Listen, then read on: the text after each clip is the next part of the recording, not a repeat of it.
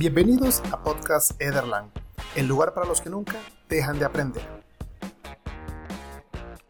Bueno, en el día de hoy les tengo una súper invitada, una amiga y además eh, coworker. Trabaja conmigo en el team de Ederland. Ella se llama Sabrina Mariel Romero. Y bueno, quiero que le demos un fuerte aplauso. Bueno, el aplauso va a ser con efectos especiales porque no tengo público acá, ¿no? Pero Sabrina, ¿cómo te va? Hola, buen día, Eder. Gracias por, invitarme a participar en, esta charla, eh, en este podcast con vos. Eh, bueno, te cuento acá desde Argentina. Eh, bueno, mi nombre es Sabrina, soy arquitecta. realmente, bueno, el, el, diseño me encanta. Un poco sobre mí, nada, me, me gusta la cocina, me gusta viajar, me gusta dibujar. Eh, que, bueno, todo ahí el, tema de dibujo y, la arquitectura viene por ahí, por parte de, mi abuelo paterno. Eh, él eh, fue el que, el que me inspiró desde, chica, yo lo veía, él es profesor de, Bellas Artes. Y, nada, yo siempre ahí lo miraba, o sea, viéndolo, dibujando, armando, tenía muchas cosas de, arte. Y a su vez, bueno, siendo docente, eh, universitario, enseñando a, los chicos a dibujar y todo eso. Entonces, desde, chica me encantaba ya estar dibujando. Y bueno, él me enseñó un montón. Ya a los 12 años eh, estaba ahí armando perspectivas de casas, con, con me enseñó el, uso del color y un montón de cosas. Eh, eso creo que fue una gran inspiración mía para empezar y después seguir arquitectura. Eh, ya igual de chica eh, empecé estudiando acá maestro mayor de obras, construcción, no sé, no sé cómo será en, otros países. Sí, se llama igual. Así que, ok, estaba, ya de chica eh, empecé con esto. Una anécdota es que el primer día, como que mis papás no estaban muy convencidos de, mandarme a ese colegio, un colegio del Estado, lo que era edilicio no era muy bueno, que digamos y lo peor era dejar a, su hija mujer eh, en un colegio de hombres, porque éramos cuatro mujeres. Así que eh, no me olvido más el primer día, mi papá a la mitad de la mañana me viene a buscar y me dice, Sabrina, ¿vos querés estar ahí? Sí, papá, yo quiero estar acá. Así que nada, bueno, me, me, encantó la experiencia de, de, estar ahí, porque aparte teníamos talleres de práctica, estuve todo el, el, día en el colegio porque teníamos clases normales a la mañana y los talleres a la tarde, aprendí un montón de lo que era construcción, eh, fue lo, que esto me, llevó a, seguir viendo a la arquitectura con más ganas y seguir eh, aprendiendo. Así que bueno, nada, después seguí y hice mi carrera de, arquitectura en la Universidad de Belgrano, que ahí fue, fue un cambio brutal de lo que era edilicio. Eh, y, nada, bueno, eso me, encantó. Ahí, bueno, fue cuando empecé con un poco más de, las ganas del tema de la docencia. Quiero que me cuentes un poquito también de la experiencia tuya en la parte de la, de la facultad, ¿no? Me dice que estudiaste arquitectura en la Universidad de Belgrano. ¿Cómo es el tema de estudiar arquitectura en Argentina? ¿Cuántos años son? ¿Algún requisito que le pidan? ¿Es igual de estresante que en otros lados? Es igual de estresante que en cualquier lado. Eh, en la Universidad de Belgrano, eh, por ahí es diferente que si estudias en la UBA. Eh, yo en realidad me, había anotado para empezar en la UBA,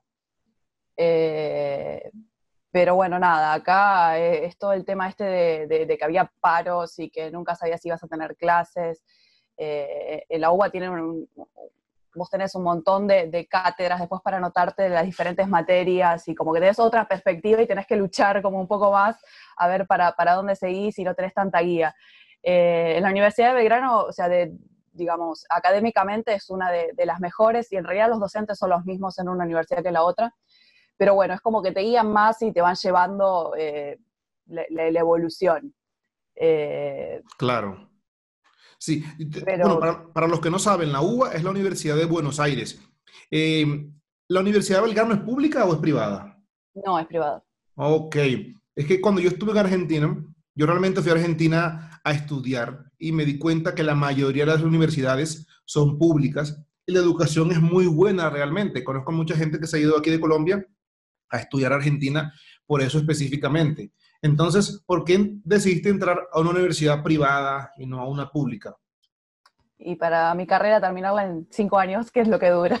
Ah, ok, ok. Bueno, aparte en realidad tenía la posibilidad de que mi papá me dijo, te pago la carrera, eh, porque si no, sí, hubiese ido a una pública. Perfecto, perfecto. Y, luego que terminaste la carrera, ¿qué fue lo primero que hiciste? ¿Trabajaste? ¿Te pusiste como docente? ¿Qué hiciste? Eh, no, en realidad terminé la carrera. Eh, después, bueno, en realidad terminé la carrera y tuve como un año más hasta entregar la tesis. Y bueno, sí, ya en realidad estaba trabajando antes, mientras estaba haciendo la carrera, la universidad te pide horas laborales. Eh, y entré a estudiar, a estudiar, entré a trabajar con uno que era profesor mío en el secundario, un, ingeniero estructural, así que estuve ayudándolo a él en, un, eh, en, eso, en el tema de por ahí dibujar planos estructurales, ayudarlo con cálculos, así que aprendí un poquito de, otra rama, digamos, ahí de, de, la arquitectura. Ah, eh, y después nada, me, me, recibí y sí, bueno, empecé a, como todos, a buscar a ver dónde trabajar y trabajaba simultáneamente en dos estudios, uno que se dedicaba al tema de, de y no, tenía vida, eh, haciendo stand publicitarios, eh, que estaba bueno, pero pasa que, que era un ritmo que realmente eh, el tema de, de, la locura para terminar y presentar era muy al estilo facultad y no era lo mío, tener que ir por ahí a, los armados a, la noche en, la rural o en las exposiciones, así que no, no era lo mío. El, diseño me encanta, pero toda la, locura y la vorágine que traía todo eso no, no era lo mío. No, yo también hice stands al principio y sí, es bastante complejo el tema. Sí, sí, así que nada.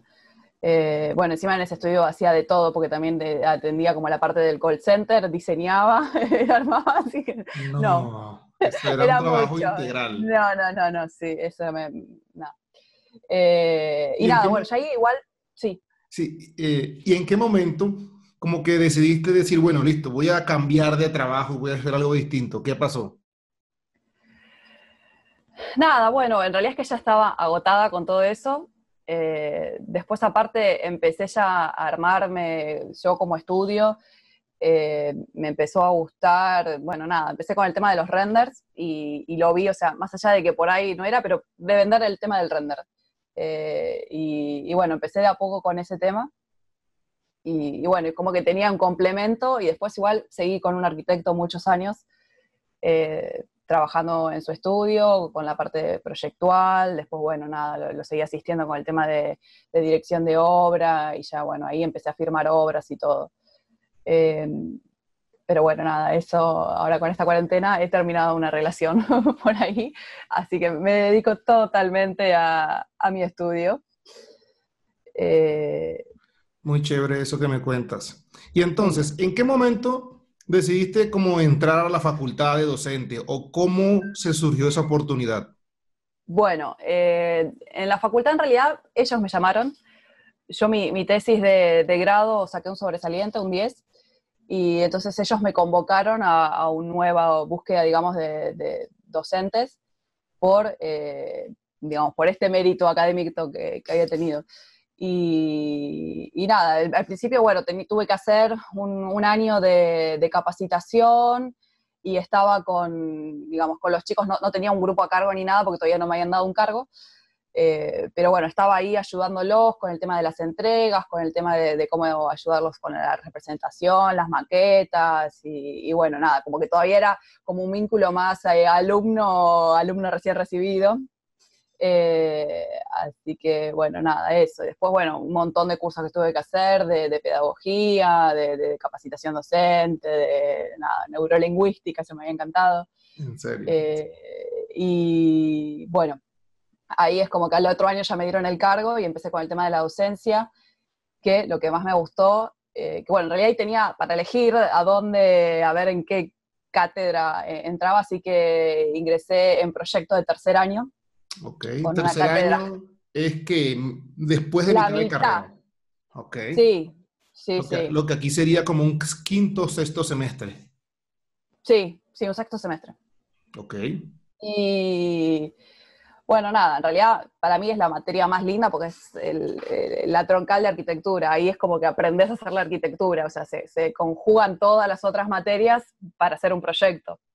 Eh, y aparte, bueno, la, metodología es, diferente a otra materia porque no es que tenés un libro para estudiar y tenés actividades, sino que es eh, el taller, estar a la par con los alumnos, esas grandes mesas eh, con todos charlando y debatiendo los proyectos.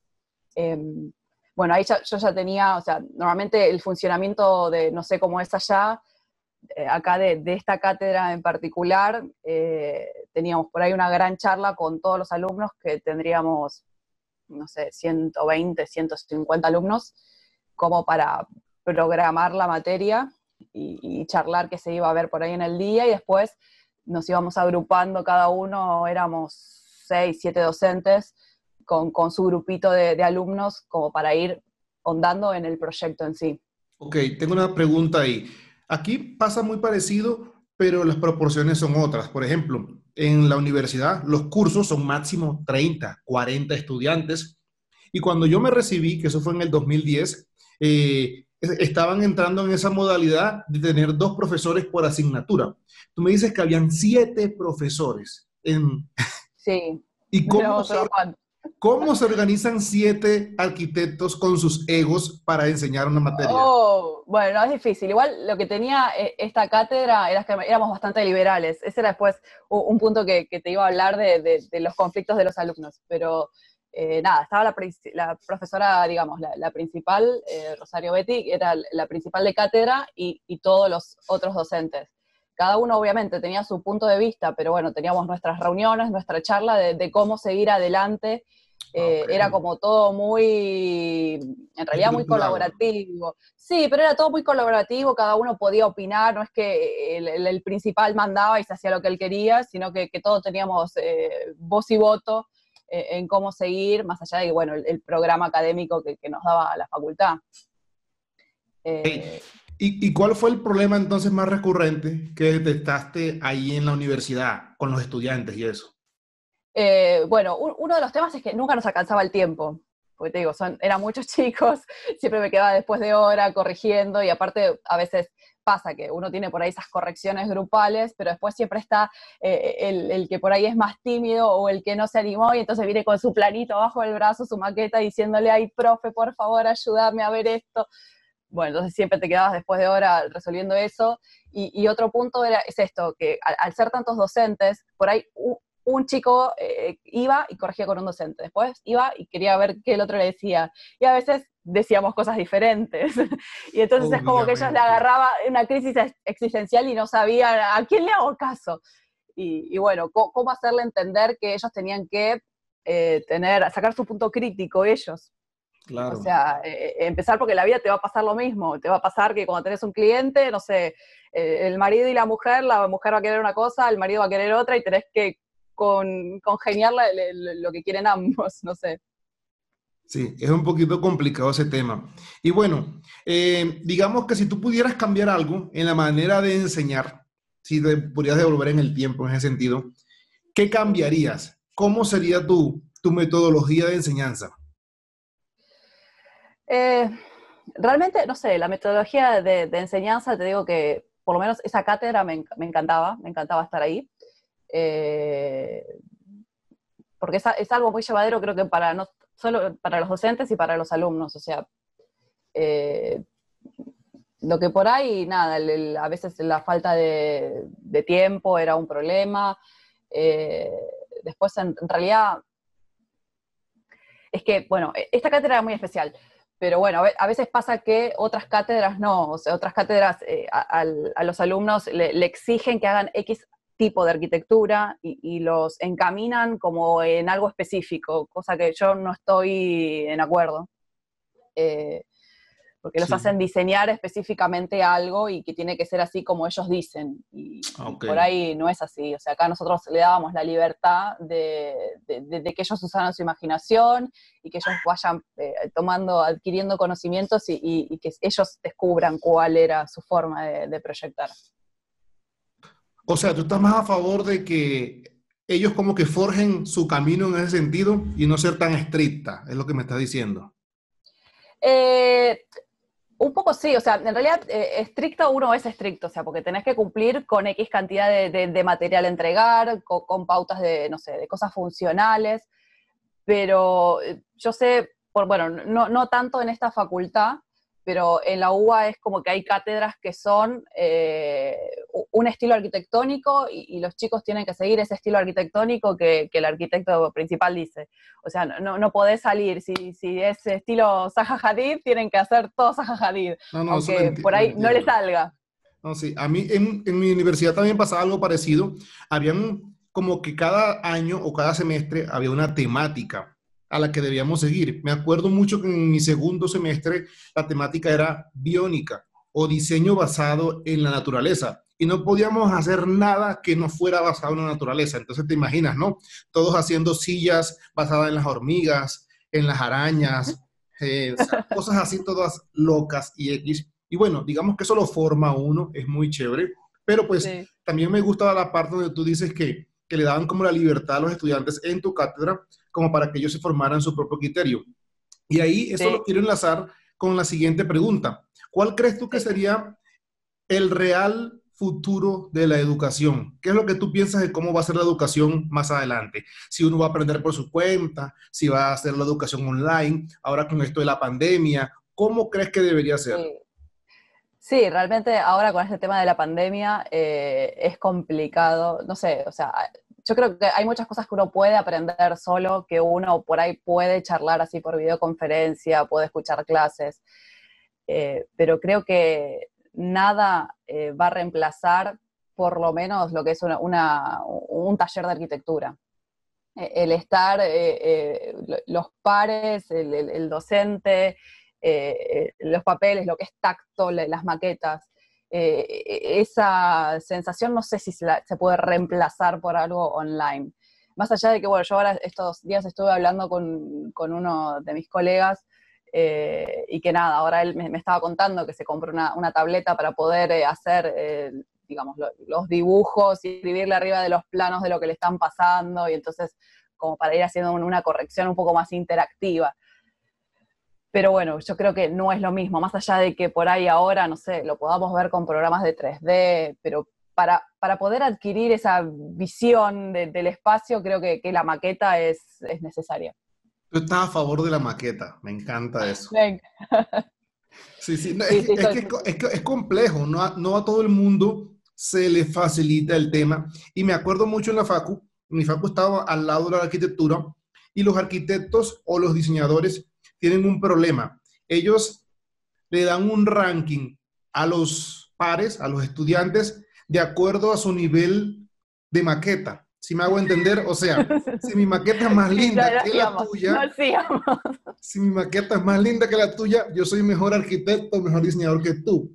Y a mí eso no me parece, porque hay gente que no tiene esa motricidad, esa delicadeza, y es muy buen proyectista. Conozco casos en mi, carrera que, por ejemplo, habían chicos que eran pésimos haciendo maquetas. O sea, parece que cortaran con corta uñas, con serruchos.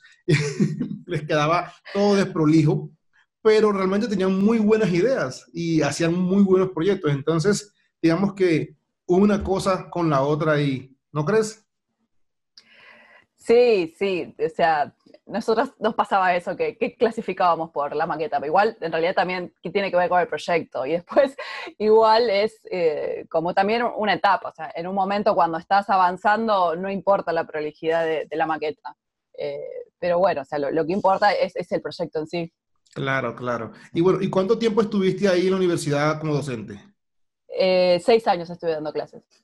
Seis años. ¿Y, por, qué por qué dejaste de hacerlo? ¿O todavía sigues?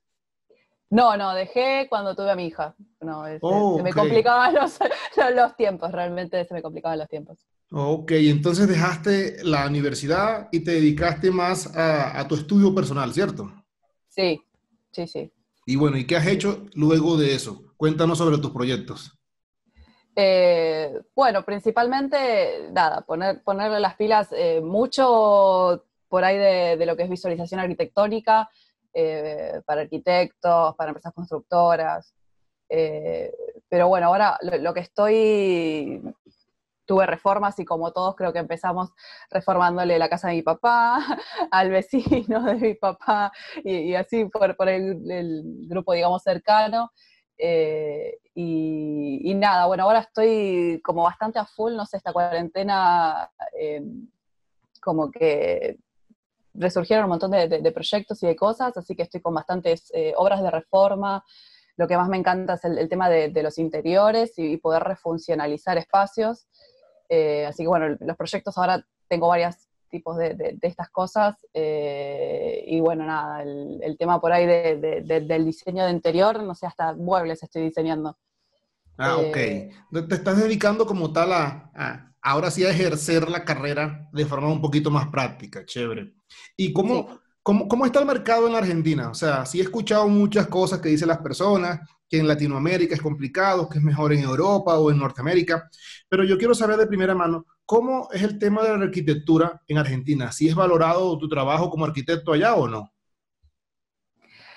Realmente eh, a veces es complicado, porque todo el tema de, lo intelectual, como que a la gente le cuesta a veces pagarlo. Eh, que, le desprecian o que te dicen, nada, hacemos dibujito, igual a vos no te cuesta nada, y es como que no, tienen eh, todo lo que nosotros tenemos adentro ya incorporado, ¿no? Todo lo que estudiamos, todo lo que practicamos como para hacerlo. Después, uno con el tiempo, obviamente, haces eh, aprendes a valorar tu trabajo y que realmente lo tienen que pagar. Así que, eh, pero sí, bueno, la Argentina e-, es, un poco complicada. Eh, y más que nada con, el tema económico, pues te vas a, pensar en, emprender algún proyecto que un día tenés un precio, a la semana próxima tenés otro valor, tenemos dólar como hay como 20 valores de dólar diferentes, entonces a, veces cuesta el tema por ahí decirle, bueno, te fijo este valor o en la construcción, el corralón a la otra semana eh, me vale el doble. Eh, acá donde, donde estoy viviendo yo el, edificio, eh, yo estuve con, el, con el arquitecto que lo, que lo firmó, yo estuve haciendo una supervisión de obra y dirección, y, nada, pasaba que, no sé, el valor del, del camión de arena, no sé, estaba a 600 pesos eh, cuando empezó la obra y lo terminamos pagando 2.500 cuando terminó la obra en 18 meses. Más o menos, ¿cuánto es eso en dólares? Eh, mira, ahora ya no, sé ni cuánto eh, está, pero no sé, si, si pasaste de, que el camión estaba alrededor de, de 100 dólares, ahora te sale 200. Ah, ok, ok. No, sino que quería tener como una proporción de cuánto serían 100 dólares allá. O sea, más o menos 100 dólares son que 600 pesos. No, no, ahora 100 dólares estamos eh, con 12 mil pesos. 12 mil pesos. No te creo. Sí. No me vas a creer. Yo estuve allá en el 2002 y en ese entonces el dólar estaba uno a uno con el peso argentino. O sea que si yo hubiera guardado mil pesos argentinos en esa época, hoy sería prácticamente millonario. Nada. no, no, no, ahora que las cosas realmente acá están millones. Sí, complicado el tema. Y bueno, ya entendimos un poquito cómo está el mercado y cómo está el tema de los arquitectos allá. ¿Qué recomendaciones le darías tú a un nuevo egresado de la FACU? ¿A qué debería él dedicar sus esfuerzos ahora que recién sale? ¿Cómo buscar trabajo? ¿Qué hacer? ¿Qué consejo le darías tú? Eh, bueno, una cosa que, me parece es que, siempre se tiene que seguir, eh, digamos, capacitando. Eso es algo que yo nunca dejé de hacer. Pequeños cursos, charlas. Después, eh, cuando uno por ahí se matricula, está el colegio acá de, arquitectos que, siguen habiendo charlas, o en Capital está el CEPAUGI también. O sea, el, seguir capacitándose en nuevos materiales, en tecnologías. Y eh, lo que por ahí a mí me, me funcionó es, como es tan amplia la carrera de arquitectura y hay muchas cosas que podés hacer, es ir viendo un poco de cada cosa. No sé, yo pasé por, por, lo que era el diseño estructural, pasé por la docencia, pasé por el tema de, diseño de stand y de mobiliario, y bueno, pasé por el, real estate y, el tema de, inversiones inmobiliarias.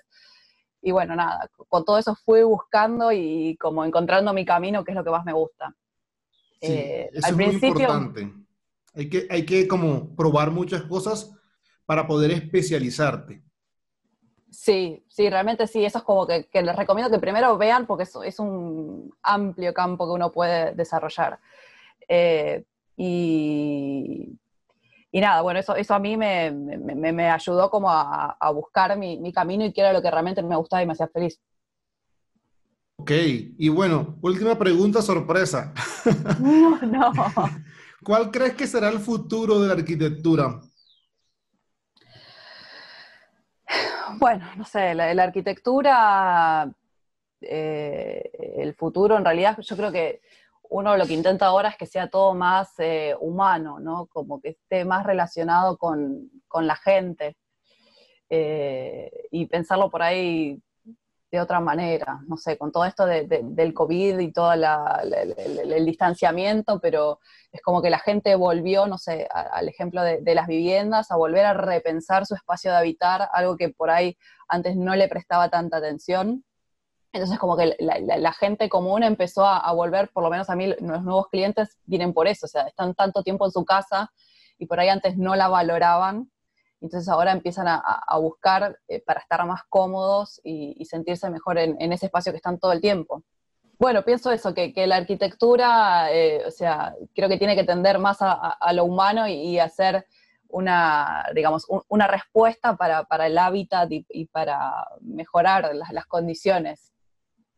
Ok, perfecto. Bueno, invítanos entonces a tu empresa. ¿Qué haces? Dinos qué es SMR arquitectura y dinos cuáles son tus servicios, qué es lo que ofreces y cómo podrías ayudar a otras personas que estén interesadas. Bueno, eh, en SMR Arquitectura eh, nos encanta diseñar y poder, bueno, esto del, tema del hábitat humano, en poder ayudar eh, a la gente a, mejorar sus viviendas, a poder hacer refuncionalizaciones, el espacio interior, hacer como un equilibrio entre la función y el espacio estético eh, así que bueno, eso brindamos, brindamos eh, todo esto con el apoyo de, los renders, eh, que la gente le encanta ver cómo va a quedar su casa antes de, que esté terminada, digamos. Entonces, poder analizar ese espacio que, normalmente la gente normal los planos no los entiende. así que bueno, principalmente eso es lo, que hacemos. Nos gusta el tema de las viviendas, diseñar cocinas, desde una reforma hasta hacer algún proyecto de, viviendas. Eh, bueno, también hacemos algunas cosas de, real estate. Así que eso somos nosotros. Ok, entonces, nada, los invito a que sigan a Sabrina en SMR Arquitectura, diseño integral para tu vida. y bueno, Sabrina, gracias por la oportunidad de esta entrevista. Gracias en serio. Eh, nada, despídete de la gente. Bueno, nos vemos. Muchas gracias por escucharnos. Y bueno, nada, los espero, síganos en, nuestras redes sociales y, bueno, esperemos poder ayudarlos en, sus próximos proyectos. Gracias por escuchar otro podcast de Ederland.